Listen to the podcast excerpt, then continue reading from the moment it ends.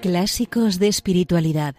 La imitación de Cristo de Tomás de Kempis con Maite Bernat.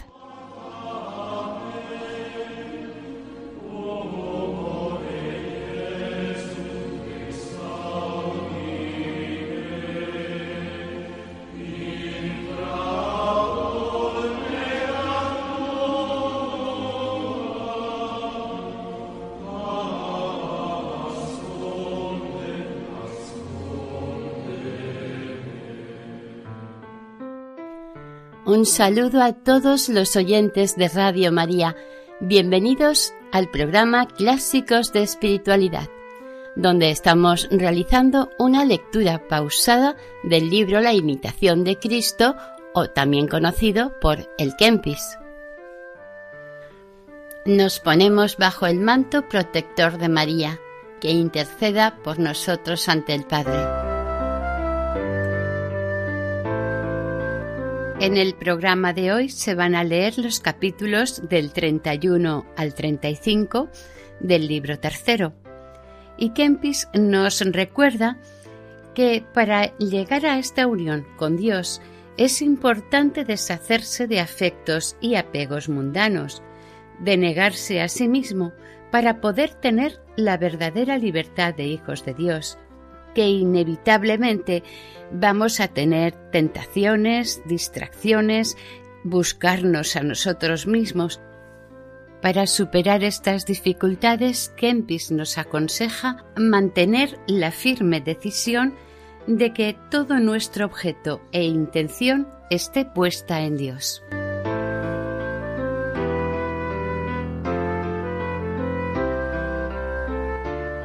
Continuamos con la lectura del libro tercero de la imitación de Cristo. Capítulo 31 Del desprecio de todas las criaturas para hallar al Criador. Habla el alma. Señor, necesaria me es aún tu mayor gracia si tengo de llegar a donde nadie ni criatura alguna me puedan embarazar. Porque mientras que alguna cosa me detiene, no puedo volar a ti libremente. Deseaba volar libremente el que decía, ¿quién me dará alas como de paloma y volaré y descansaré? ¿Qué cosa hay más quieta que la pura intención? ¿Y quién más libre que el que nada desea en la tierra. Por eso conviene levantarse sobre todo lo criado y olvidarse totalmente de sí mismo, elevándose y quedando suspenso para ver que tú, criador de todo, no tienes semejanza con las criaturas. Y el que no se desocupare de lo criado, no podrá libremente entender en lo divino. Por esto, pues se hallan pocos contemplativos, porque son raros los que saben desasirse de todo de las criaturas y de lo perecedero. Para eso es menester gran gracia que levante el alma y la suba sobre sí misma pero si no eleva al hombre levantado en espíritu y libre de todo lo criado, y todo unido a Dios, de poca estima es cuanto sabe y cuanto tiene. Mucho tiempo será niño y mundano el que estima alguna cosa por grande, sino sólo el único, inmenso y eterno bien. Y lo que Dios no es, nada es, y por nada se debe contar. Hay gran diferencia entre la sabiduría del varón iluminado y devoto y la ciencia del letrado y del estudioso clérigo. Mucho más noble es la doctrina que emana de la influencia divina que la que se alcanza con el trabajo por el ingenio humano. Se hallan muchos que desean la contemplación, pero no procuran ejercitar las cosas que para ellas se requieren. es grande impedimento fijarse en las cosas exteriores y sensibles y descuidar la verdadera mortificación.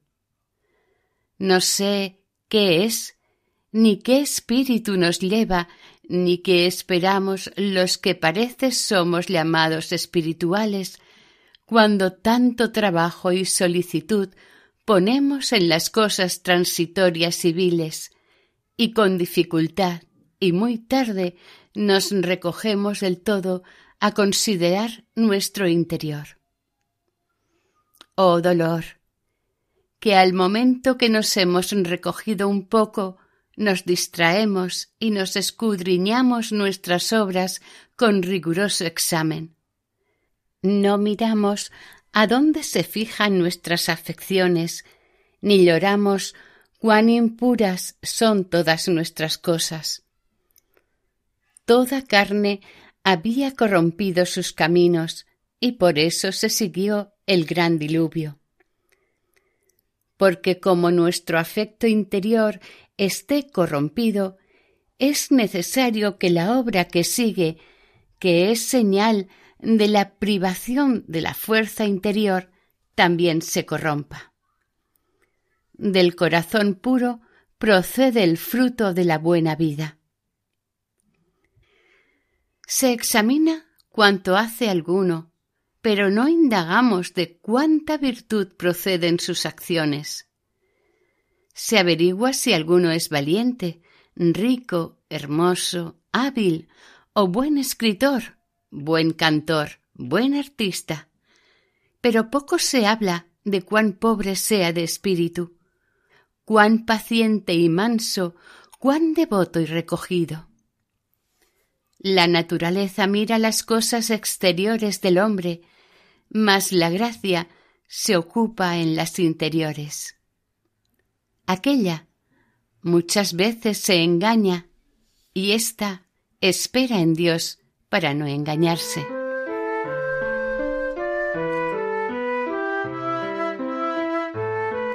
Capítulo 32 De la abnegación de sí mismo y abdicación de todo apetito. Habla Jesucristo. En prisiones están todos los ricos y amadores de sí mismos, los codiciosos, ociosos y vagabundos, y los que buscan siempre las cosas de su gusto y no las de Jesucristo, sino que antes componen e inventan muchas veces lo que no ha de durar. Porque todo lo que no procede de Dios perecerá. Imprime en tu alma esta breve y perfectísima máxima. Déjalo todo y lo hallarás todo. Deja tu apetito y hallarás sosiego. Reflexiones bien esto, y cuando cumplieres lo entenderás todo. El alma. Señor, no es esta obra de un día, ni juego de niños. Antes en tan breve sentencia se encierra toda la perfección religiosa. Jesucristo. Hijo, no debes volver atrás, ni decaer presto en oyendo el camino de los perfectos. Antes debes esforzarte para cosas más altas, o a lo menos aspirar a ellas con deseo. Ojalá hubieses llegado a tanto que no fueses amador de ti mismo y estuvieses dispuesto puramente a mi voluntad y a la del superior que te he dado. Entonces me agradaría sobremanera y toda tu vida correría gozosa y pacífica. Aún tienes mucho que dejar que si no lo renuncias enteramente no alcanzarás lo que pides. Para que seas rico, te aconsejo que compres de mí oro acendrado, esto es, la sabiduría celestial que desprecia la complacencia. Yo te dije que las cosas más viles al parecer humano se deben comprar con las preciosas y altas, porque muy vil y pequeña parece la verdadera sabiduría celestial puesta casi en olvido entre los hombres. Ella no sabe grandezas de sí, ni quiere ser engrandecida en la tierra. Está en la boca de muchos, pero muy lejos de sus obras, siendo ella una perla preciosísima escondida para los más. Te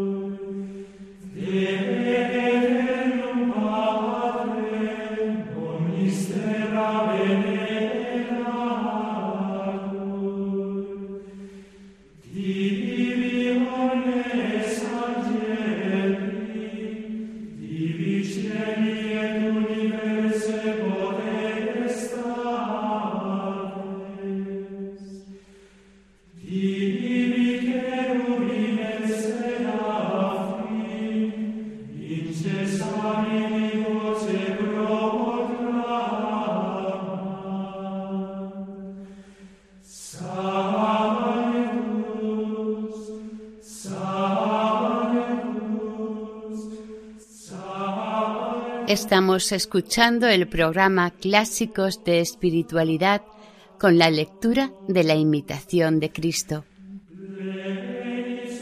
Proseguimos con el libro tercero.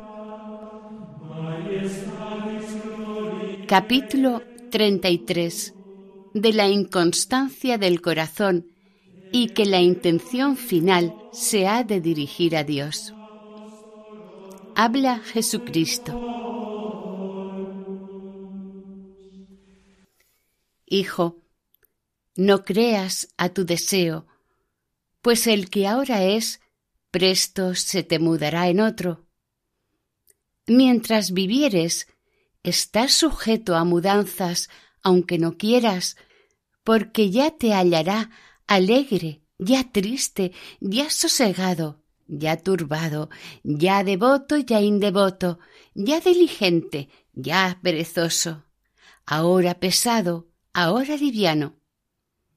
Mas el sabio, bien instruido en el espíritu, es superior a estas mudanzas, no mirando lo que experimenta dentro de sí, ni de qué parte sopla el viento de la inestabilidad, sino a dirigir toda la intención de su espíritu al debido y deseado fin, porque así podrá permanecer siempre él mismo e ileso en tantos varios casos, dirigiendo a mí sin cesar la mira de su sencilla intención.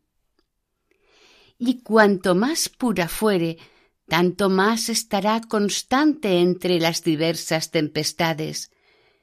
Pero en muchas cosas se oscurecen los ojos de la pura intención, porque se mira fácilmente a lo que se presenta como deleitable y rara vez se halla alguno totalmente libre del defecto de buscar su propio interés.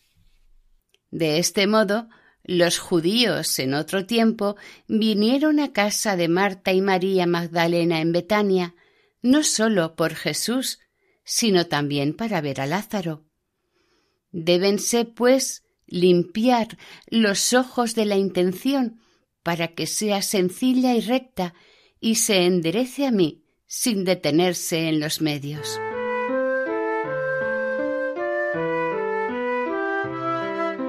Capítulo 34 Que Dios es para quien lo ama más delicioso que todo y en todo. Habla el alma. Oh Dios mío y mi todo, ¿Qué más quiero yo y qué mayor dicha puedo apetecer? Oh sabrosa y dulce palabra. Pero para quien ama a Dios y no al mundo, ni a lo que en él está, ni Dios y mi todo. Al que entiende basta lo dicho, y repetirlo muchas veces es gran alegría para el que ama. Porque estando tú presente, todo es agradable, mas estando ausente, todo fastidioso. Tú haces el corazón tranquilo y das gran paz y alegría festiva. Tú haces sentir bien de todo y que te alaben todas las cosas. No puede cosa alguna deleitar mucho tiempo sin ti. Pero si ha de agradar y gustarse de veras, conviene que tu gracia la presencie y tu sabiduría la sazone. A quien tú eres sabroso, ¿qué no le sabrá bien? Y a quien de ti no gusta, ¿qué le podrá agradar? Mas los sabios del mundo y los que lo son según la carne no tienen idea de tu sabiduría. En aquellos se encuentra mucha vanidad y en estos la muerte. Pero los que te siguen, despreciando al mundo y mortificando su carne, estos son verdaderos sabios, porque pasan de la vanidad a la verdad y de la carne al espíritu. A estos es Dios sabroso y cuanto bien hallan en las criaturas, todo lo refieren a la gloria de su Criador. Pero diferente y muy diferente es el sabor del Criador y de la criatura, de la eternidad y del tiempo, de la luz increada y de la luz creada. Oh luz perpetua que estás sobre toda luz creada, envía desde lo alto tal resplandor que penetre todo lo secreto de mi corazón. Purifica, alegra, clarifica y vivifica mi espíritu y sus potencias para que se una contigo con exceso de júbilo. Oh, cuándo vendrá esta dichosa y deseada hora para que tú me hartes con tu presencia y me seas todo en todas las cosas.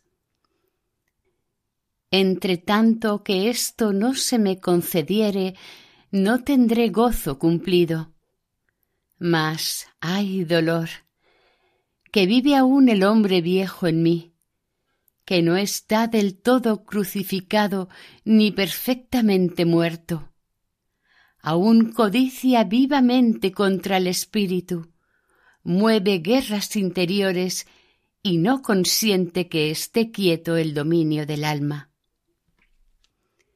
Mas tú, que señoreas el poderío del mar y amansas el movimiento de sus ondas, levántate y ayúdame. Destruye las gentes que buscan guerras, quebrántalas con tu virtud. Ruégote que muestres tus maravillas y que sea glorificada tu diestra, porque no tengo otra esperanza ni otro refugio sino a ti, Señor Dios mío.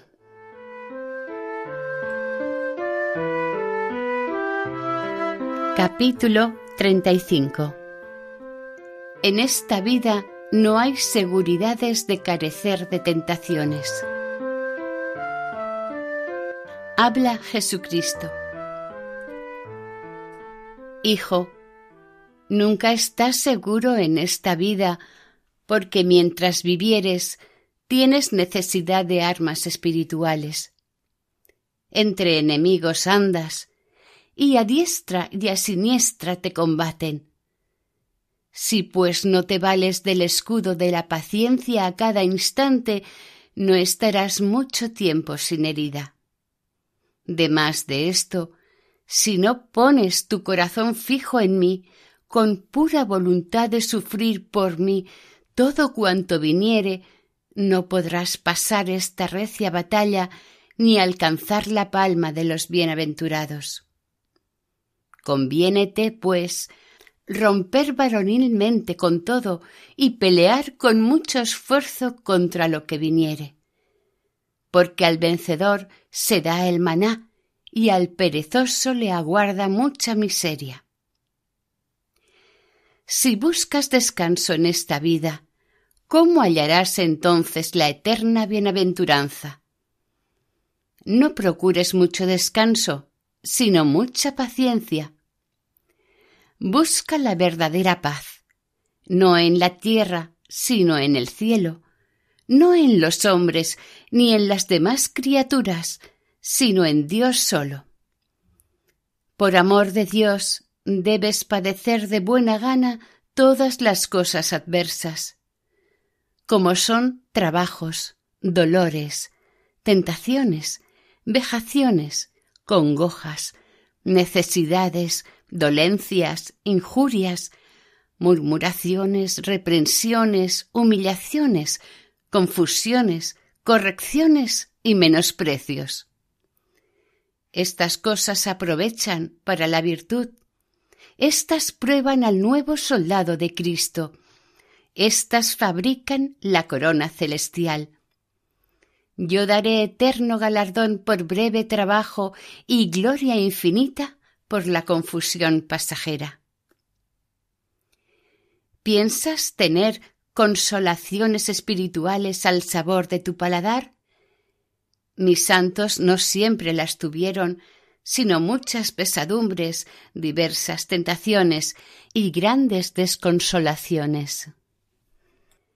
Pero las sufrieron todas con paciencia y confiaron más en Dios que en sí, porque sabían que no son equivalentes todas las penas de esta vida para merecer la gloria venidera. ¿Quieres hallar de pronto lo que muchos, después de copiosas lágrimas y trabajos, con dificultad alcanzaron? Espera en el Señor, trabaja y esfuérzate varonilmente, no desconfíes, no huyas, mas ofrece el cuerpo y el alma por la gloria de Dios con gran constancia.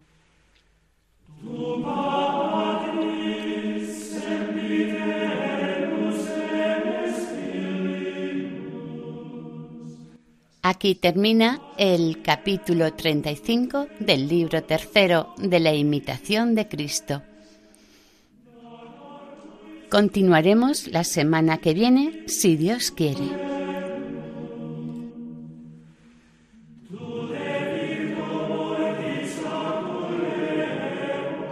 Si desean hacer algún comentario sobre el programa, pueden hacerlo a través de la siguiente dirección de correo clásicos de espiritualidad arroba radiomaria.es. Pueden volver a escuchar el programa e incluso descargarlo en la sección de podcast de la página web de Radio María. Y si desean adquirir el programa, pueden llamar al 91 8 22 80 10.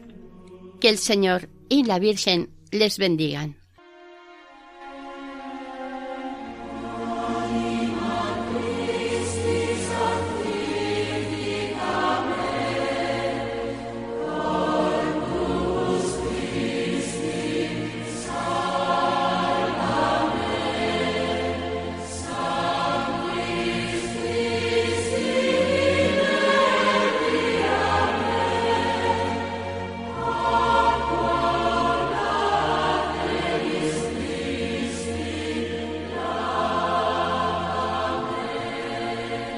Han escuchado Clásicos de Espiritualidad, la imitación de Cristo de Tomás de Kempis, con Maite Bernat.